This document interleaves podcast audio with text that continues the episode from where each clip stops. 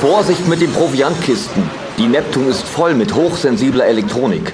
Ja, Männer, gebt gut Acht. Ah, der Herr Hafenmeister. Gut, dass Sie kommen. Wie lange werden die Reparaturarbeiten noch dauern?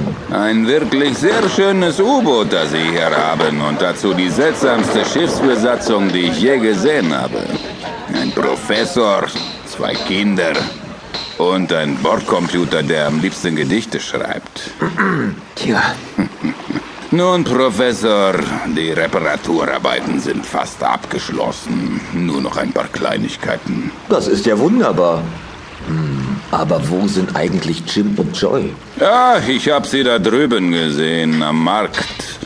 Ich glaube, die wollen noch ein bisschen sich umsehen, bevor es weitergeht.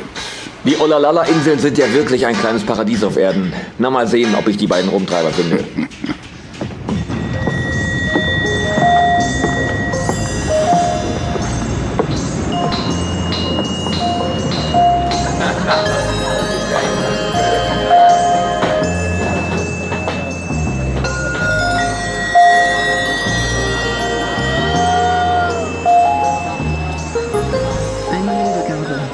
dem Wasser finde ich es einfach besser.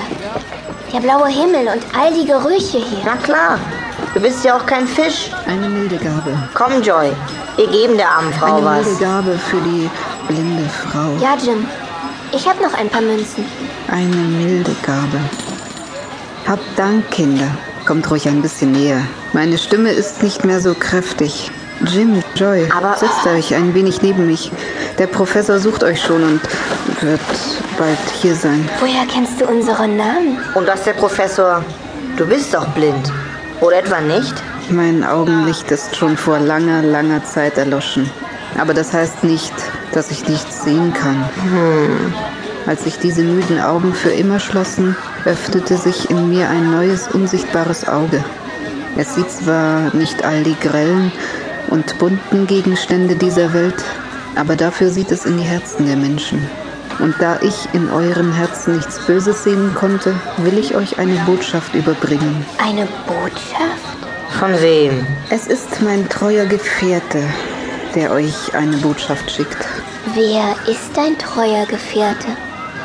Immer nachmittags, wenn die Sonne nicht mehr so hoch steht und die Steinmauern angenehm meinen alten Rücken wärmen, kommt er von der hohen See herein, wirbelt sanft den Staub der Straße auf, spielt kurz mit den Stoffen der Tuchhändler, treibt mir den Geruch von frischem Brot vor die Nase, so als wollte er uns ein gemeinsames Mahl bereiten, und dann setzt er sich für eine kurze Zeit neben mich. Gestern nun hat er mir von einem seltsamen Stahlfisch erzählt. Groß wie ein Wal. Und in seinem Inneren würden sich drei Menschen befinden. Er kennt euer Ziel und er will euch warnen, denn schon seit langem ballt sich Unheilvolles in den Tiefen der Ozeane zusammen. Hütet euch vor Mordern, dem Wächter von Atlantis. Auch er weiß von eurem Kommen. Mordon? Wer ist das? Ich darf es euch nicht weiter sagen. Das Schicksal verbietet es. Da seid ihr ja. Professor!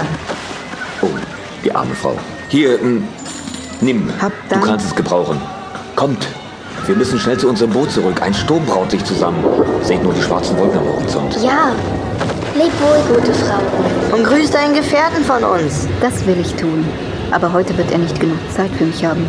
Er kommt auf schwarzen Pferden und unter seiner Faust wird die Erde erzittern. Aber morgen, wenn sich der Sturm wieder legt, werde ich ihm von euch erzählen. Lebt wohl. Leb wohl.